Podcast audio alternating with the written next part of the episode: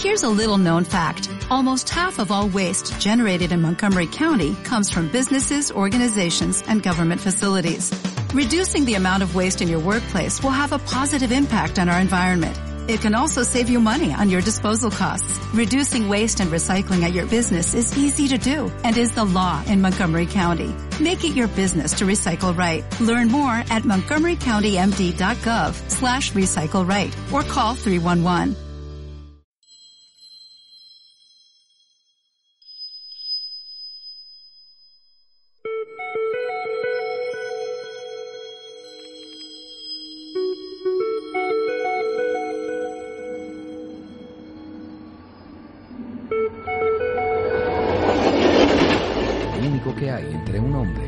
Hombre y lo que quiere de la vida es muchas veces la voluntad de intentarlo y la fe de creer que es posible. Rick DeVos, cofundador de Amway. Bienvenido al New Network, educación para la nueva economía. Vamos a arrancar primero dándole las gracias a, a Miguel y Pilar Aguado por la invitación y a nuestros anfitriones Freddy y Leili de Caires. Nos han tratado de lo mejor. Nos han tratado muy chévere, ¿verdad? Ok. Alicia habla y después yo hablo, porque nos tenemos que poner de acuerdo en unas cosas, ¿ok?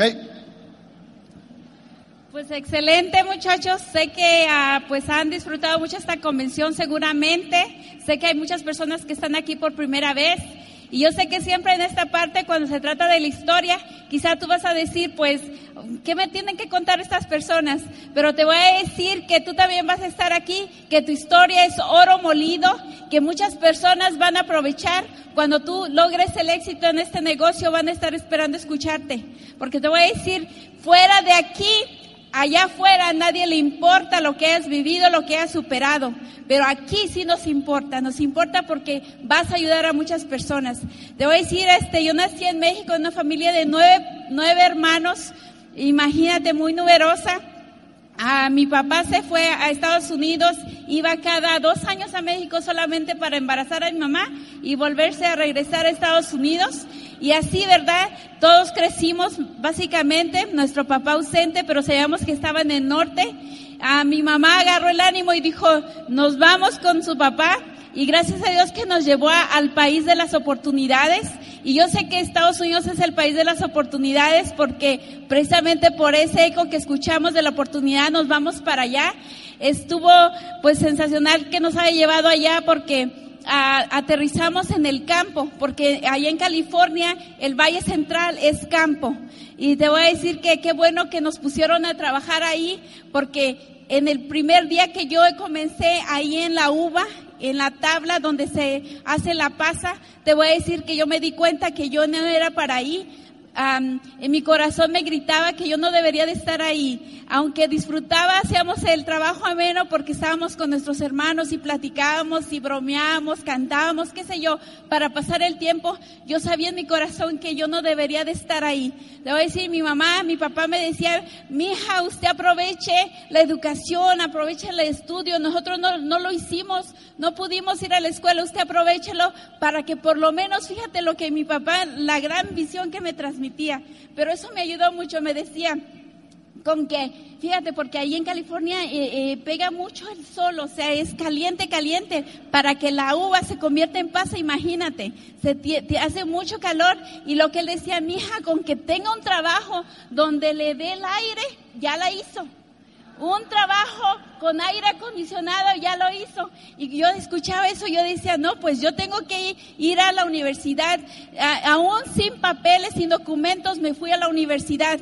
No, no tengo tiempo de platicarte los detalles, pero a veces tienes que ser audaz y atreverte a hacer cosas, aunque las cosas pa- aparentemente estén contra de ti, tú tienes que ser audaz, tener el valor y decir yo lo voy a hacer. Y eso fue lo que hice, ¿verdad? Terminé la universidad y comencé a trabajar como maestra y en ese punto muchas personas dicen, wow, ya tuvo el éxito.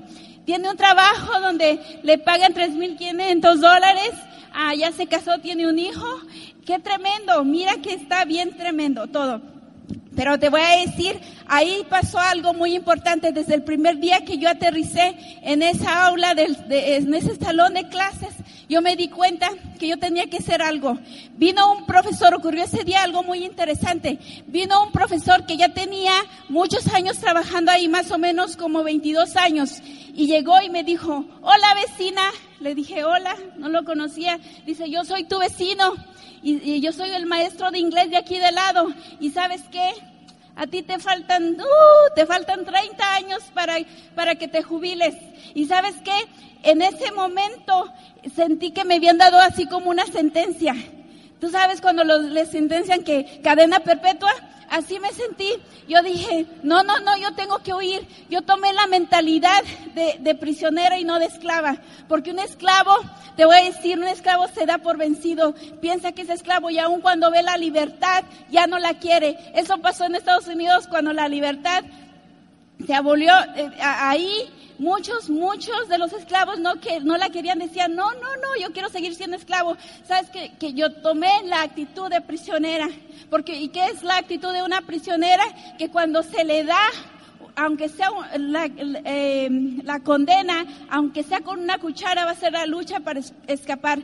Si dicen 10 años, pues se va a poner a escarbar, a hacer un túnel o lo que sea para tratar de escapar. Y yo dije, de aquí me tengo que escapar. Punto número uno, yo no acondicioné mi salón como muchos maestros en Estados Unidos, que ese salón de clases casi lo hacen en su casa. Se llevan salón, se llevan horno de microondas, se llevan hasta una tele se llevan su cafetera y lo hacen bien cómodo. Ponen las fotos de sus hijos y se conforman solamente con verlos ahí durante esas horas de la escuela. Sabes que yo en mi corazón yo dije, no, yo no. Yo no quería eso. Porque sabes qué? Veía, veía yo la gente conformada. Veía yo a, mis amigas. Las miraba que si iban a trabajar dejaban a sus hijos. Y en mi corazón algo me gritaba que no estaba bien eso. ¿Y sabes qué? Yo dije, no tengo que ser así. Pero al mismo tiempo yo decía, estaré mal. Mira cómo ellas se van bien contentas. Y yo dije, no, yo no. Tiene que haber otra oportunidad.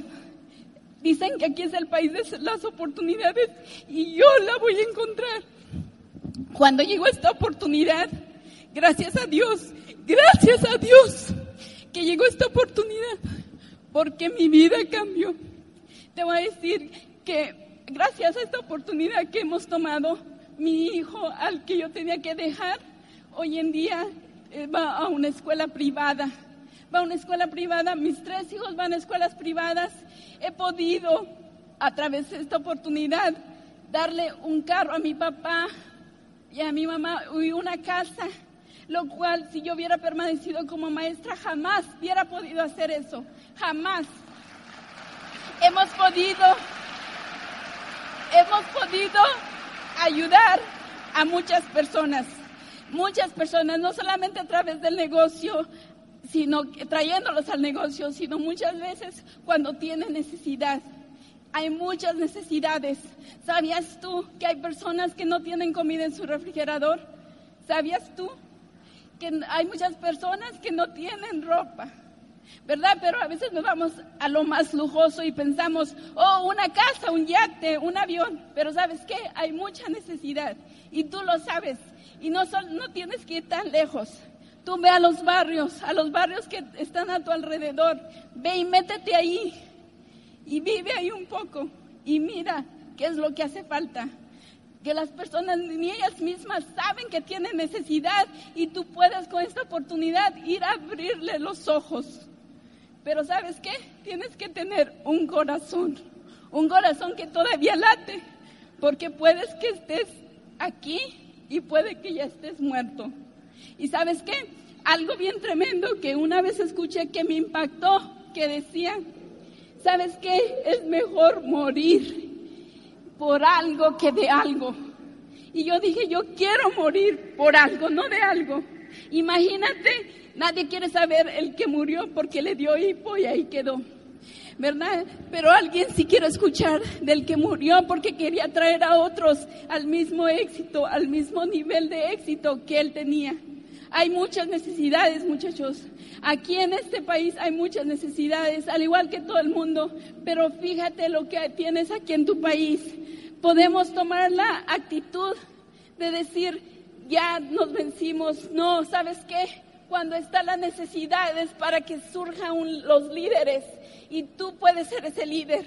Y yo sé que muchas veces, porque a mí me ha pasado que cuando precisamente algo en tu conciencia y esa conciencia, yo me atrevo a decir que es Dios el que nos dice, haz algo, haz algo. Y eso ocurrió, recuerdo que leí esa historia de la Madre Teresa, que una vez miró a, una persona ahí herida, muy, muy enferma, casi con gusanos, y se fue a su casa, se la llevó y se fue a su casa y se puso a pensar, pero ¿por qué? ¿Por qué no hacen algo? ¿Por qué no hacen esto? ¿Por qué? ¿Por qué? ¿Por qué? ¿Sabes qué? Se le vino en su conciencia esa voz, que yo sé de dónde viene esa voz, que viene de Dios, que le dijo, es que yo ya hice algo, yo ya te hice a ti. Y muchas veces estamos así, que pensando a ver quién hace algo. ¿Sabes qué? No hacemos lo suficiente que esté en nuestras manos hacer. Porque hay mucha necesidad. Mientras haya una necesidad, olvídate de los sueños si quieres. Las necesidades son las que te hacen que te muevas. A veces los sueños grandiosos que pensamos de que, oh, yo quiero una casa. O, o fíjate en tu sueño. Fíjate en el sueño que tú dices que tú tienes y que de veras lo quieres. Si no te está moviendo, no es un sueño real ni genuino. Pero si te fijas en las necesidades, a lo mejor eso sí te puede mover porque las necesidades están ahí con un propósito.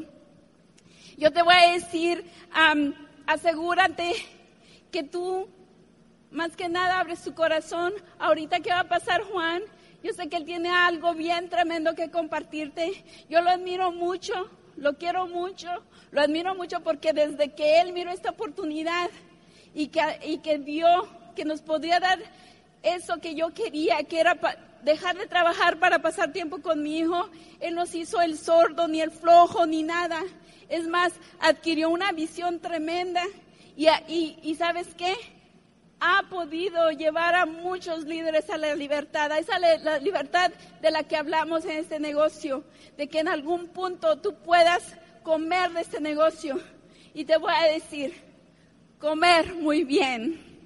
Porque como a veces me dice Juan, nos tenemos que ir al gimnasio porque estamos mostrando que estamos comiendo muy bien, ¿verdad? Pero te voy a decir, adelante muchachos, ustedes pueden, ustedes pueden, tú puedes, no te des por vencido, tú puedes, levántate y ten ese corazón de águila y sal a luchar por lo que quieres porque solamente tú sabes lo que quieres. Y yo te voy a dejar aquí con Juan, yo sé que el tiempo es corto, y pues los queremos un montón, muchachos, los queremos de corazón, porque te voy a decir, antes, no miro a Juan por aquí, pero ahorita va a subir, te voy a decir, antes, cuando las personas me decían en ese negocio, de ese escenario, te quiero, yo decía, mentira, ni me conoce. Pero sabes qué? Cuando te das cuenta que se trata de soñadores y los soñadores ellos solamente se definen por su propia cuenta, nadie los escoge. Nadie va a determinar si tú llegas a diamante o no, sino tú. Y tú tienes que surgir de ti, de decir yo voy a llegar porque yo voy a llegar. Ah, yo recuerdo un día cuando ya estaba a punto de rajarme y le dije a alguien, ¿sabes qué? Me bueno, a mi upline, me voy a rajar. Y como era colérica, ella me dijo, rájate. Y dije, como dicen en México, me da cuernos, no me rajo. Yo dije, ¿cómo me voy a rajar si he dejado a mi hijo por ese tiempo? Al contrario, voy a hacer valer ese tiempo que lo he dejado. Y te voy a decir, ahorita te voy a dejar aquí con Juan, porque el tiempo se me ha terminado, pero muchachos, sinceramente, los queremos un montón y deseamos que logres esos sueños que hay en tu corazón, porque sabemos que ustedes pueden, sabemos que tú puedes.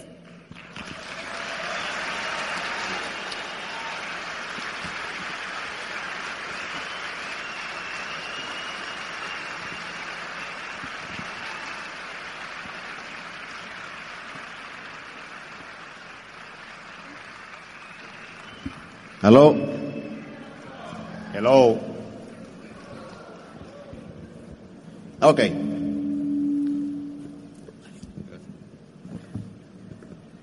Ayer les compartía la importancia de tener un por qué luchar. O sea, el por qué hacer algo. Fíjate bien. A mí no me crió mi madre. A mí me crió mi abuela. Mi abuela tuvo siete hijos, seis mujeres, un solo varón. Mi madre fracasa en su primera relación. La hermana que le sigue fracasa también en su primera relación. Al año mi madre se involucra en otra segunda relación y vuelve a fracasar y su hermana vuelve a fracasar también. So, mi madre le dice a su hermana, si vamos a tener hijos de diferentes hombres, vámonos de aquí, vámonos para Estados Unidos. Yo soy mexicano, de Colima. Entonces mi madre y su hermana emigran a Estados Unidos en 1972, cada una dejando a dos nietos. A mí de dos años y pico un primo de un año, seis meses, a una hermanita de casi un año de nacida y un primo de casi tres meses de nacido. De esos cuatro nietos, ¿cuántos crees tú que conocen a su padre?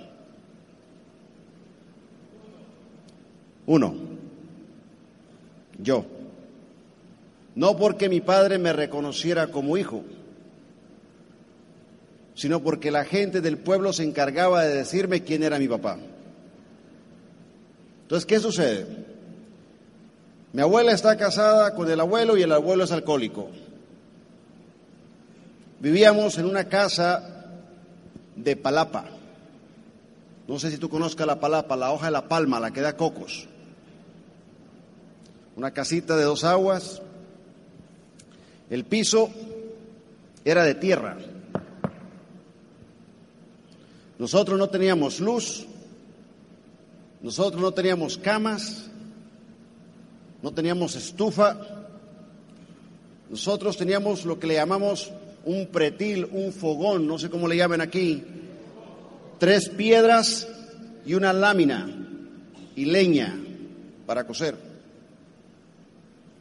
Entonces, el abuelo, un día borracho, sube a la abuela al tractor, a un tractor, maneja el tractor con los pies y el tractor le cae encima a la abuela. Entonces la abuela, como no había una cama, eh, teníamos dos catres y petates. Entonces la, abuela se recuperó en un catre y ya cuando se levantó ya estaba jorobadita. Y al abuelo no le interesó la abuela ya. El abuelo fallece de alcoholismo. El abuelo lo encontramos en la calle, tirado, borracho. Lo traíamos, lo metíamos a la casa al día siguiente se desaparecía y fallece. Entonces, ¿qué sucede? Que todas las hijas de Ana María o de mi abuela cumplen 16, 17 años y todas se van con el novio. Todas se fueron.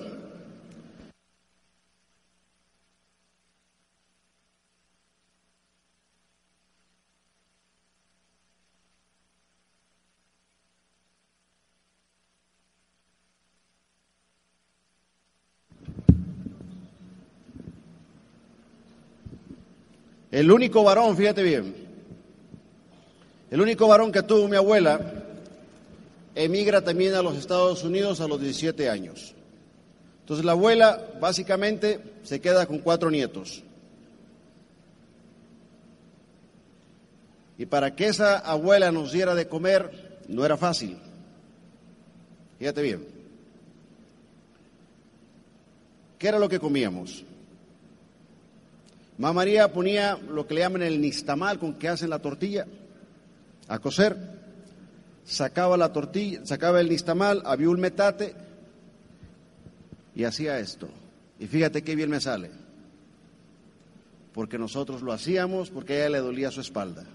Su espalda estaba quebrada. Ponía la tortilla, la sacaba, le ponía sal y la apretaba con agua. Decía, coman, esto se llama un macho. La masa que sobraba, mamá María la deshacía en el agua. Decía, esta es su leche. Entonces nosotros crecimos básicamente como marranitos, bien inflamados del estómago, con amibas, con lombrices y piojos. Fíjate, yo aquí traigo un zapato, zapatos que me costaron 500 dólares. Tú sabes que yo me puedo acabar estos zapatos y los regreso donde los compré y me los hacen de nuevo. Están asegurados de por vida. Sabes que yo de niño, yo no usaba zapato. Pie raíz. De niño, la gente, éramos los nietos de Mari Díaz, decían. Si algo le sobraba a una familia, decía, para los nietos de Mari Díaz. Pantalones cortos, camisas rotas. Entonces, mamá María, a la gente que tenía tierras, les decía, Julano, tengo tres nietos varones y una nietecita mujer. No tienen padre. Pero es importante que alguien les enseñe a trabajar como hombrecitos. No quiero que me les pagues, quiero que me les enseñes a trabajar.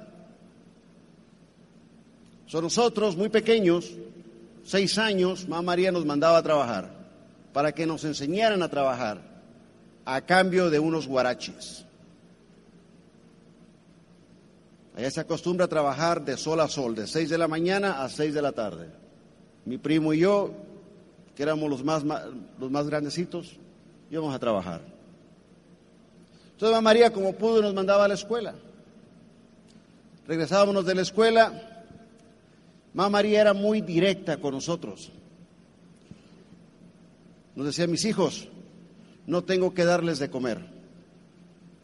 Pero les he enseñado a granjearse un taco. Les he enseñado a ser serviciales. Una persona servicial no cae gorda. Una persona servicial, quien sea, le ofrece algo que comer. ¿Qué quieren? ¿Comerse las tortillas duras o quieren irse a granjear un taco? Mamá María, nos vamos a ir a granjear un taco. Muy bien. Nunca lleguen preguntando qué hacer, lleguen haciéndolo. Si les dan un peso, lo agarran. Si le dan un taco, si les dan un taco se lo comen, pero jamás se acerquen a la mesa. Es mejor que te inviten a que te corran. Sí, a María. Kiko con don Pedro, el dueño del taller. Sarita con doña Nati, la petrolera. Y Juanito con tu madrina Belia. Yo llegaba con la madrina Belia, le barría el patio, le barría la banqueta y me sentaba enfrente de la banqueta. Mi madrina se asomaba por la ventana y decía, Juanito, ¿no te has ido, mi hijo? Yo a mi madrina no la miraba a los ojos, yo a mi madrina le miraba a los pies. No, yo tenía hambre. Mi madrina se metía dentro de la cocina, agarraba una tortilla, le ponía frijol y le ponía queso. Come, mi hijo, antes de que venga tu padrino. El padrino llegaba en una camioneta y siempre tenía dos comentarios que hacer. Oh, aquí está el santo pediche oh, aquí está el llorón. Mi madrina le decía, mi hijo no es ningún santo pediche. Ella barrió el patio, me daba el taco, me iba con otra madrina. Una madrina que tenía seis hijos varones, mi madrina María. Esa madrina decía, mi hijo, donde comen seis, comen siete. Yo no sé si tú has conocido esa pobreza donde tú vas a las casas a ver si te ofrecen algo de comer. ¿Ves? Es muy difícil cuando no tienes padre y madre que te críen, porque cualquier hombre puede ser tu padre, cualquier individuo te puede gritar, te puede humillar. Fíjate, yo regresaba de irme a granjear un taco, llegaba con María. Mamá María se estaba comiendo las tortillas duras que habían sobrado. Y siempre nos preguntaba, ¿sí comieron? Sí, a María. Sí comimos. Por la noche, mamá María nos hacía una canela. No, sé si ustedes sepan lo que es eso. Un palo que tiñe el agua. La casa era de palapa, se metía el agua por los portillos, estaba la palapa podrida. Un día está lloviendo, relampagueando. Mamá María nos dice, no, no, no, se pueden dormir hasta que no se seque el agua que está corriendo. Les voy a hacer una canela. Nos daba una tacita. ¿Quieren la canela con azúcar o sin azúcar? Con azúcar María. Vayan a ver quién les da el azúcar. Fuimos a tocar unas puertas, mi primo y yo, tocamos esta puerta. Y ese señor le, le decimos, dice a María si nos regala azúcar. El señor dice, sí. Y hace una broma muy pesada, dice, dice, oyes, con esta rayacera, dice, a esa choza donde viven ustedes, le va a caer un rayo y todos ustedes van a salir como ratas mojadas. Yo tengo ocho años cuando este señor nos dice ratas mojadas. Mamá María nos enseñó a no contestarle a nuestros adultos, a siempre respetarlos. Nos da el azúcar, estamos cruzando la calle. Mi primo Kiko dice, primo, ¿cómo ves? Nos dijo ratas. Yo voy y le doy el azúcar a María y natural, así, sin pensarlo, le digo, mamá María, le digo, ¿por qué somos tan pobres? Ella, con su rebozo, atizando el comal, dice, un día lo entenderás, hijo. Digo, a María, cuando yo sea grande, cuando yo crezca, yo le voy a hacer una casa para que no nos mojemos. Fíjate mi sueño de ocho años, hacerle una casa a María. Fíjate. Y le digo, mamá María,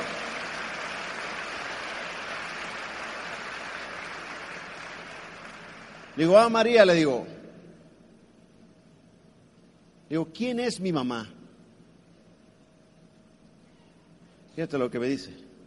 Mi hijo dice, tu mamá se fue cuando tú tenías dos años y pico. Le digo, ¿y cómo se llama? Se llama Elvia. Se fue para los Estados Unidos. Digo, ¿cuándo viene? Un día, hijo, dice, un día va a venir por ti. Mamá María no tiene una foto. ¿Cómo es ella? Un día, hijo, digo a María, la gente me dice que un señor que pasa por aquí en una camioneta azul, la gente dice que ese hombre es mi papá. ¿Es cierto eso? Sí, hijo, él es tu papá. ¿Y por qué no viene? ¿Por qué ese señor no viene? Un día, hijo, lo vas a entender. Entonces, uno de mis sueños era que ese señor que decían que era mi papá, un día él me dijera, tú eres mi hijo, tú eres mi hijo, y que me abrazara. Fíjate.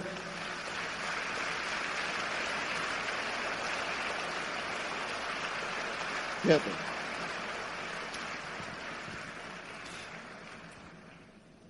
Este señor un día pasa en la camioneta, niño descalzo, sin camisita, unos chores sucios. Lo observé y me fui corriendo tras él para ver dónde vivía ese hombre. Lo seguí, lo seguí, lo seguí. Llegó a una casa muy bonita, una cochera. Y miré que salieron cuatro jovencitos.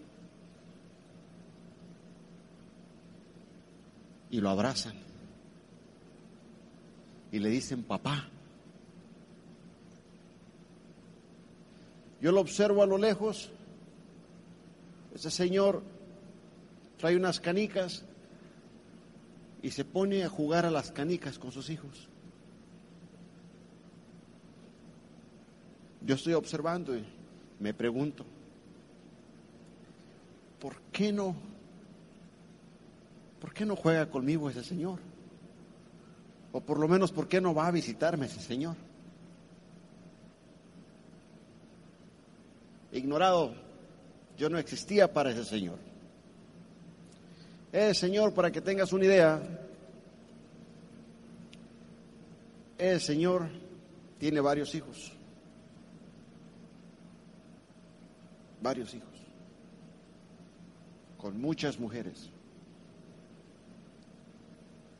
Hay hombres irresponsables. Mi sueño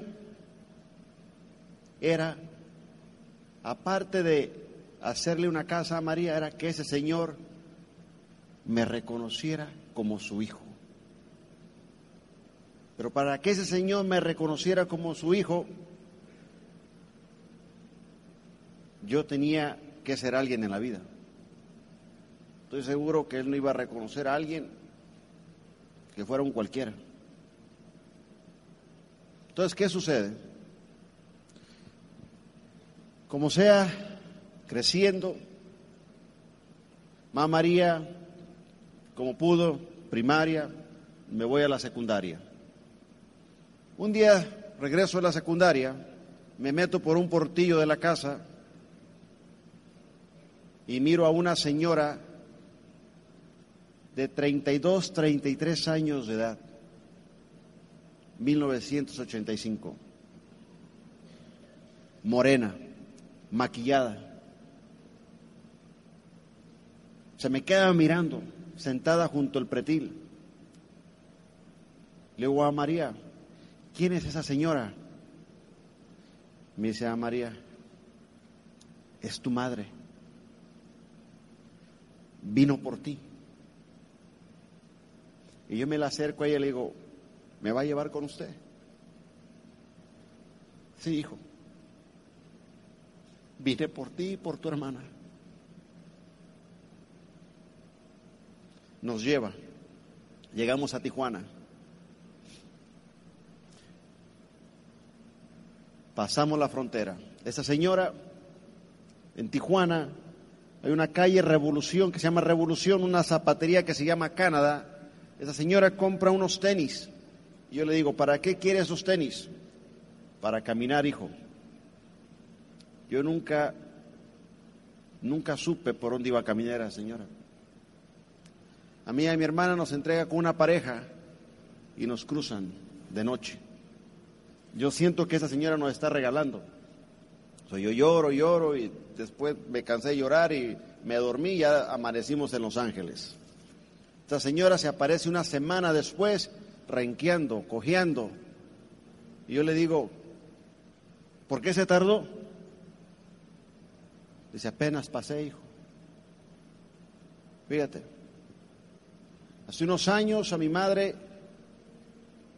por un año más o menos, la operaron porque madre soltera, dos empleos, le tiene artritis, inicio de osteoporosis o le meten unos fierros acá porque su cuerpo se encogió. Y esa señora me dice, hijo, ¿me puedes llevar a que me operen? Sí. Sale de la operación, se está recuperando. Yo estoy platicando con ella, le digo, mamá, le digo, ¿cuál era su sueño?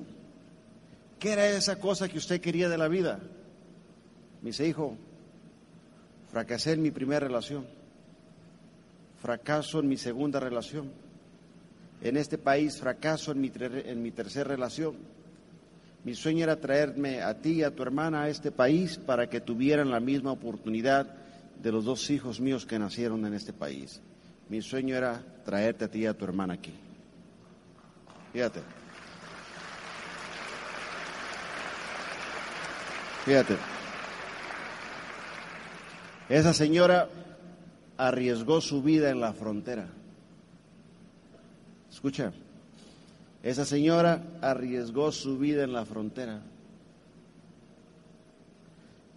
Es grande el amor de una madre. Yo no puedo fracasar en ese país. Fíjate bien, si tú eres hijo de alguien que está construyendo este negocio, usted no puede fracasar en este negocio. El fracaso de un hijo es la vergüenza del padre. El éxito de un hijo es el orgullo del padre. ¿Entiendes eso?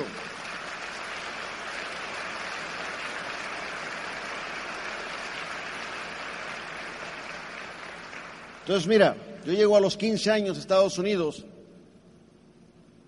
vengo de un mundo de pobreza. Mi madre tiene una, una pareja, yo tengo un padrastro. A los 15 años, de estar en Estados Unidos, cuando llego a Estados Unidos, tengo 15 años, mi madre habla conmigo a solas. Dice, hijo, yo no te crié. Tu padre no vive conmigo. Aquí en este país se paga renta y se paga la comida. Su esposo o su pareja le exigía que yo pagara renta y comida a los 15 años. yo pagaba 55 dólares semanales. Yo trabajaba en el campo cualquier tipo de pizca o cosecha, a podar, desaijar, allá en los campos de, del centro de California, naranja, uva, todo eso lo hice. Mi madre, mi mamá Elvia me consiguió trabajo, yo trabajaba, viernes y sábado. Dos días por semana trabajaba para pagar mi renta y mi comida. Yo no tenía acceso a una cama ni tenía acceso a un cuarto. Yo dormía en un garaje. Mi madre y el padrastro peleaban. Entonces, yo observo todo eso y hay una consejera en la escuela que se llama Miss Downing una de mis maestras. Esa señora Downing fue la que me enseñó inglés.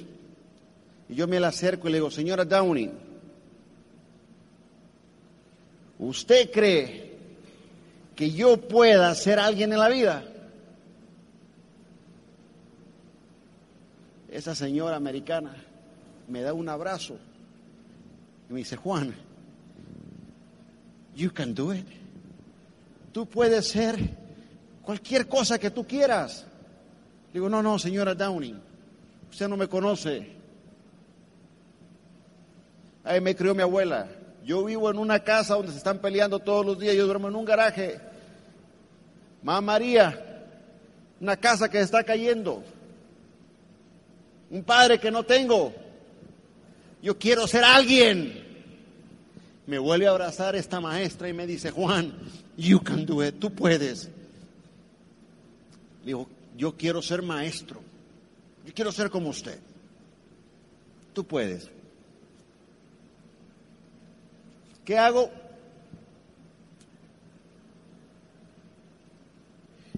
Que me compro dos mochilas. Una para traer mis libros, otra para traer un diccionario de inglés a español y de español a inglés otro diccionario de solamente español, otro diccionario solamente en inglés y otro diccionario de sinónimos y antónimos. Una mochila por este lado, dos mochilas. Voy a la escuela, tengo que aprender inglés, todo es en inglés. Y las palabras cuando eres jovencito no te salen bien en inglés. Would, would, no sale. Would, would, no sale. Hay que repetirlo y repetirlo y repetirlo y repetirlo y repetirlo y repetir, así como el nuevo. Hay veces que tú te desesperas con el nuevo, que no aprende. Quizás esa persona nueva tiene bajo autoestima. Quizás esa persona nueva quiere que alguien crea en él o en ella. En mi caso yo, yo tenía hambre de que alguien creyera en mí. Y esta señora consejera creía en mí. ¿Qué sucedía entonces? Que como sea paso el grado 9, el grado 10, 11, 12, me graduó de la high school del bachillerato. Mi graduación es un viernes, regreso a la graduación, mi madre me dice, Juan, tengo que hablar contigo. Tú sabes que tu padre no vive conmigo. Yo tengo dos hijos que tienen su padre y tengo que tratar de conservar este matrimonio para que estos dos hijos tengan su padre. El señor Julano pide que te vayas. Digo, sí, yo la entiendo. La quiero. Tengo 18 años. Le llamo a un amigo y le digo, tengo que irme de aquí. Consigo un lugar donde viven como 15 hombres que trabajan en el campo. Vivo allí con ellos, pagando mi renta, es verano y a trabajar en el campo.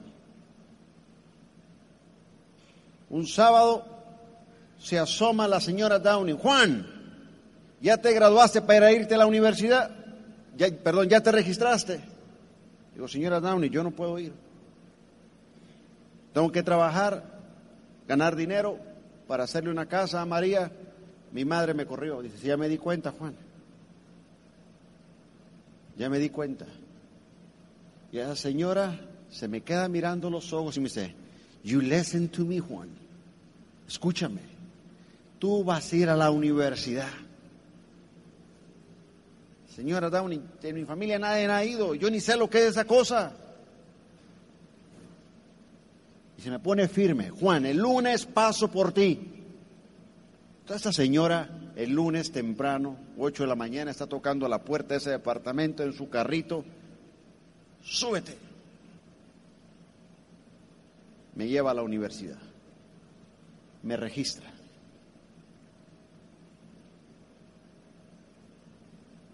¿Tú así has persistido con un socio tuyo?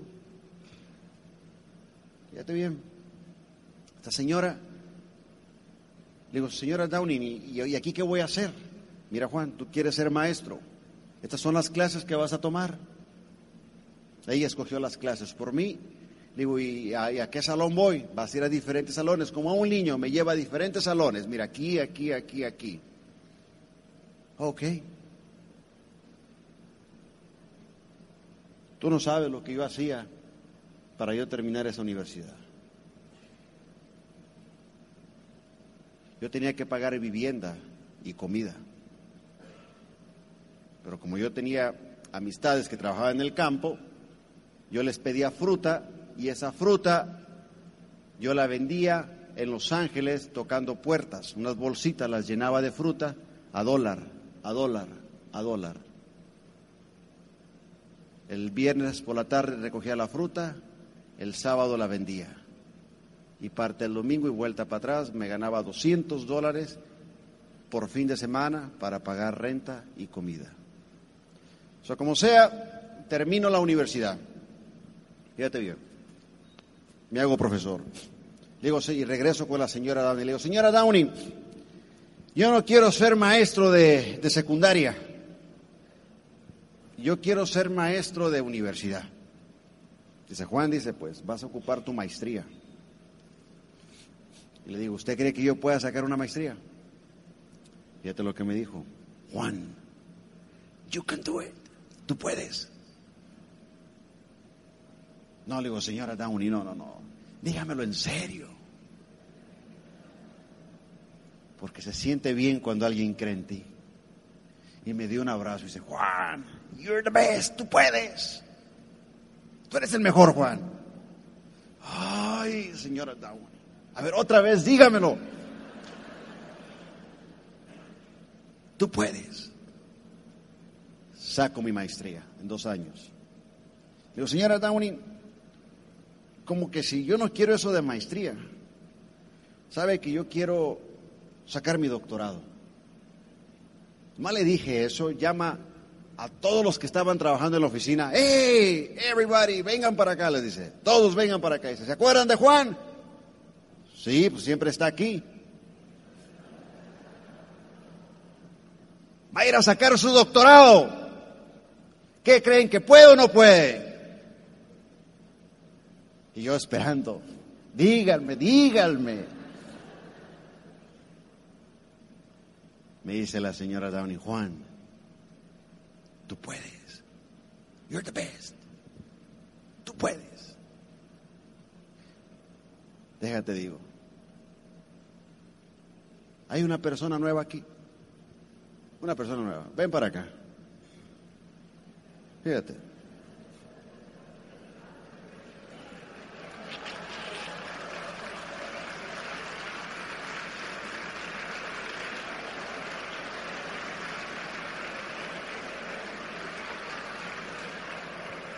Es la misma. Bueno, fíjate, aprende algo. Hay dos tipos de personas que te rodean. La que cree en ti y la que no cree en ti.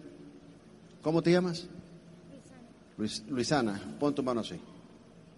Mira, Luisana. Tú puedes tener éxito en este negocio.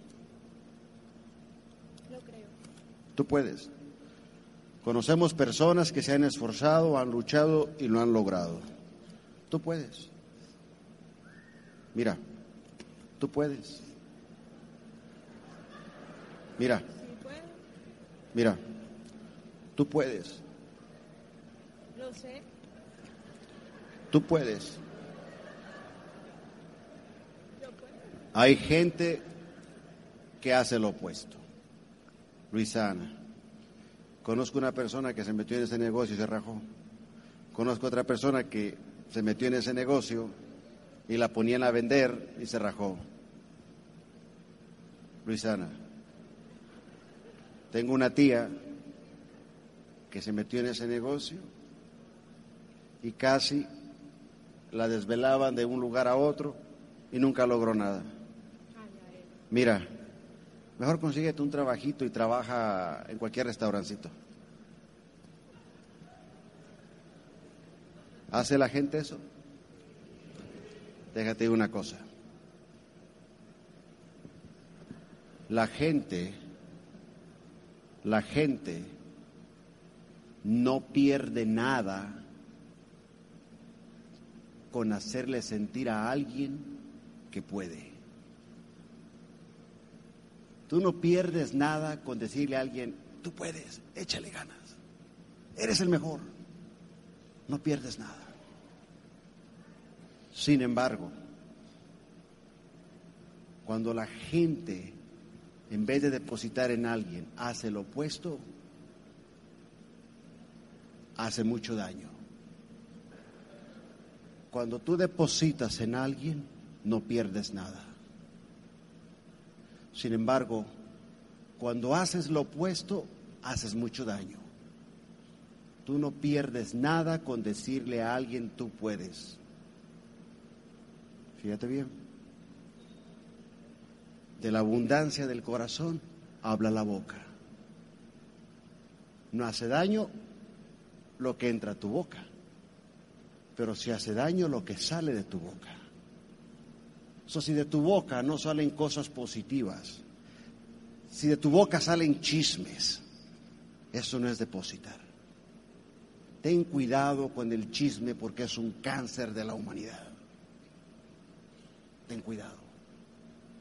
Cualquier persona que te rodea tienes que mantenerte depositando, depositando. Tú puedes, tú puedes. No, es que mm, a mí no te me acerques y me vas a dar excusa para llegar a diamante.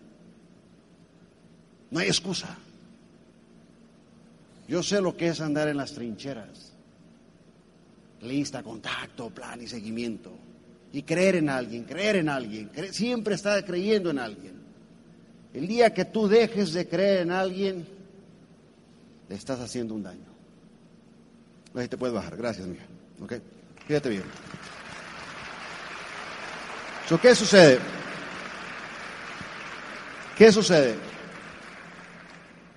Que me voy a sacar el doctorado, me caso con mi esposa, empiezo a dar clases en la Universidad de Fresno, Universidad de Utah en Salt Lake City, y de repente alguien nos muestra este tipo de negocio. Hicimos el negocio, nos auspiciamos noviembre del 98, en diciembre del 99, 23 de diciembre del 99, bueno, en diciembre llegamos a 25%, lo que vale aquí, lo que equivale aquí a un 21%. Llegamos a ese nivel, al año de que nos auspiciamos, suena el teléfono del departamento, una llamada por cobrar de mamá María. Mi Juanito, la casa, el techo, mi hijo, se ha caído.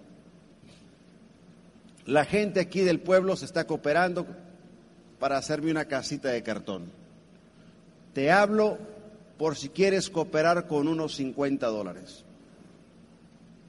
Cuando yo me caso con mi esposa, yo le dije a ella, vamos a vivir de un solo salario, el otro lo vamos a ahorrar para una casa. Mi esposa creía que era una casa para ella. Mi esposa, al verme que mamá María está hablando conmigo y que la casa se había caído, me mira a llorar y me dice mi esposa, ¿qué tienes? Le dije, te he mentido. Yo te dije a ti que mi padre era un funcionario del gobierno, que yo traía un linaje académico, esto y aquello, y le dije, no, Alicia, ahí me crió una señora que se llama María Díaz. Le dije, mi sueño es hacerle una casa a ella. Mi esposa me entiende y me voy a hacerle una casa a María. Llego, no hay techo, estoy con María. Digo, María, ¿usted quiere una casa? Y dice, mira, hijo, he cría siete hijos, se largaron todos para Estados Unidos, cría cuatro nietos, también se fueron para Estados Unidos, estoy sola. Gracias que me viniste a visitar. Pero si vas a construir una casa, tienes que entender que vas a construir en terreno ajeno. Y no me, y no me prometas algo que no puedas cumplir. Si vas a construir, construye, pero te me callas la boca. Yo entiendo el dolor de ella, porque cantidad de veces sus hijos le habían prometido.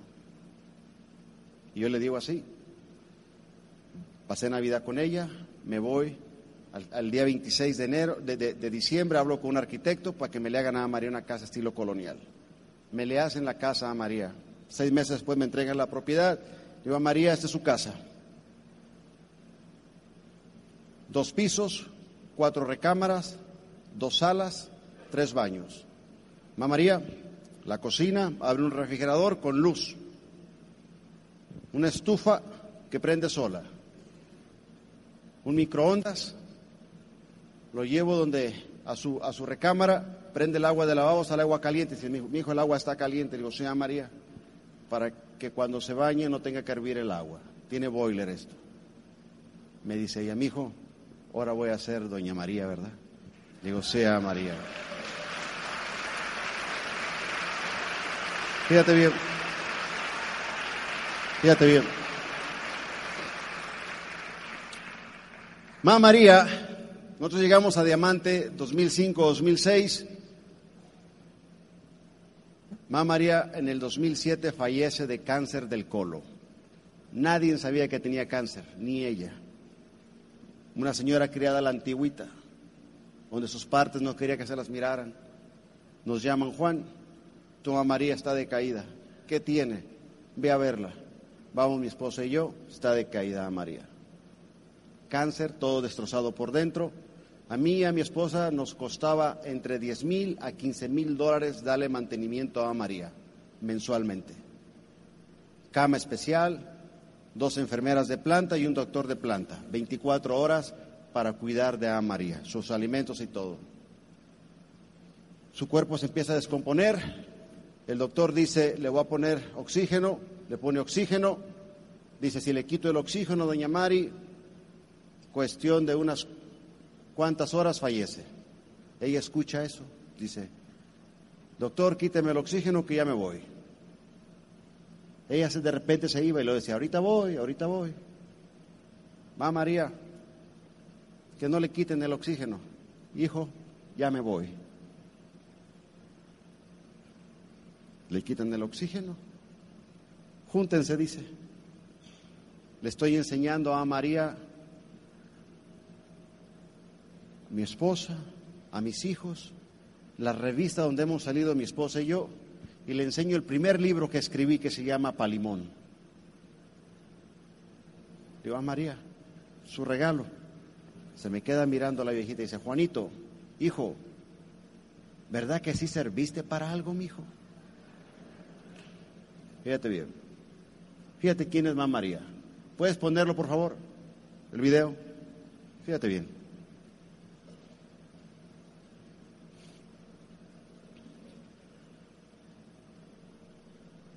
Los agarré entretenidos. Esa es la casita de Palapa.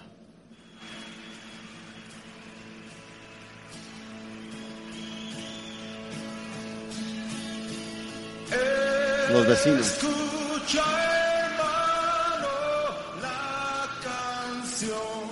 Esa es Mamá María.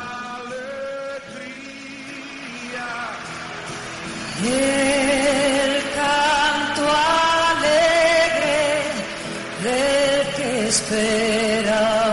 Es el pretil. Esos son los trastes. Canta, sueña cantando, vive soñando el nuevo sol. La calle.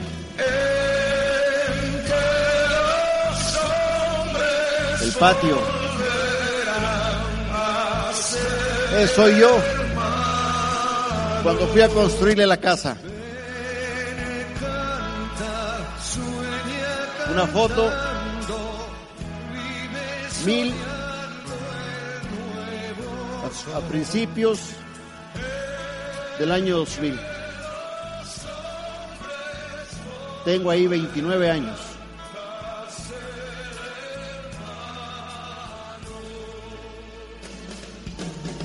Ahí me gradué de la high school.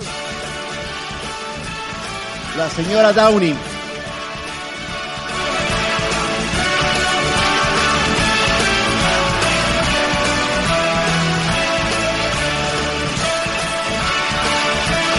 Ahí me estoy graduando con mi, con mi licenciatura.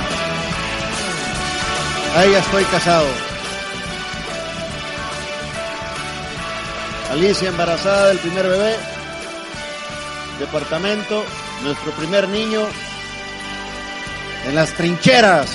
Lista, contacto, plan y seguimiento. Nuevos latinos, esmeraldas. Me retiro de dar clases. Diamantes.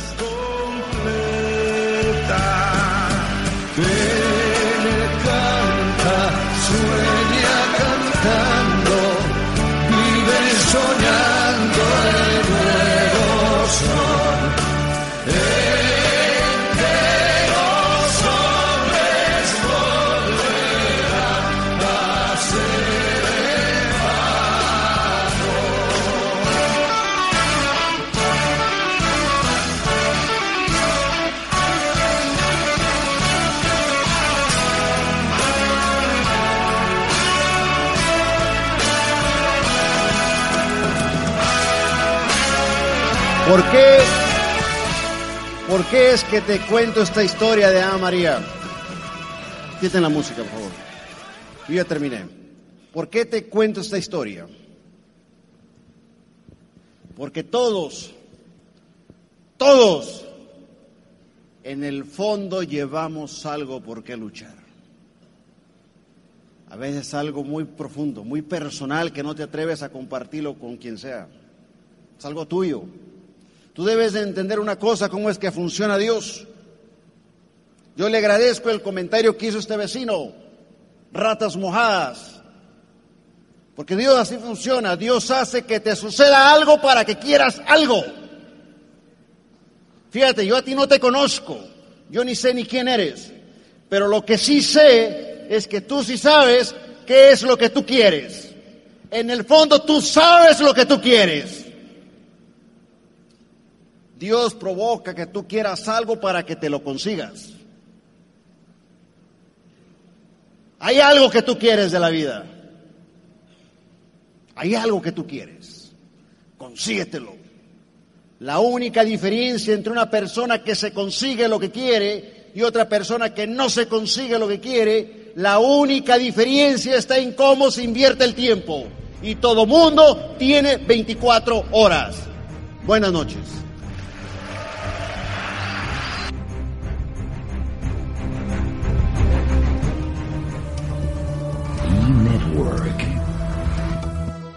Hacemos network marketing para el siglo XXI.